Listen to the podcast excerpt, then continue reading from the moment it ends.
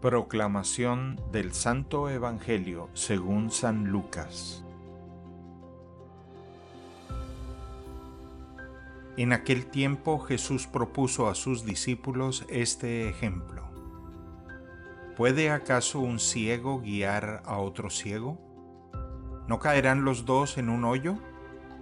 El discípulo no es superior a su maestro, pero cuando termine su aprendizaje será como su maestro. ¿Por qué ves la paja en el ojo de tu hermano y no la viga que llevas en el tuyo? ¿Cómo te atreves a decirle a tu hermano, déjame quitarte la paja que llevas en el ojo, si no adviertes la viga que llevas en el tuyo?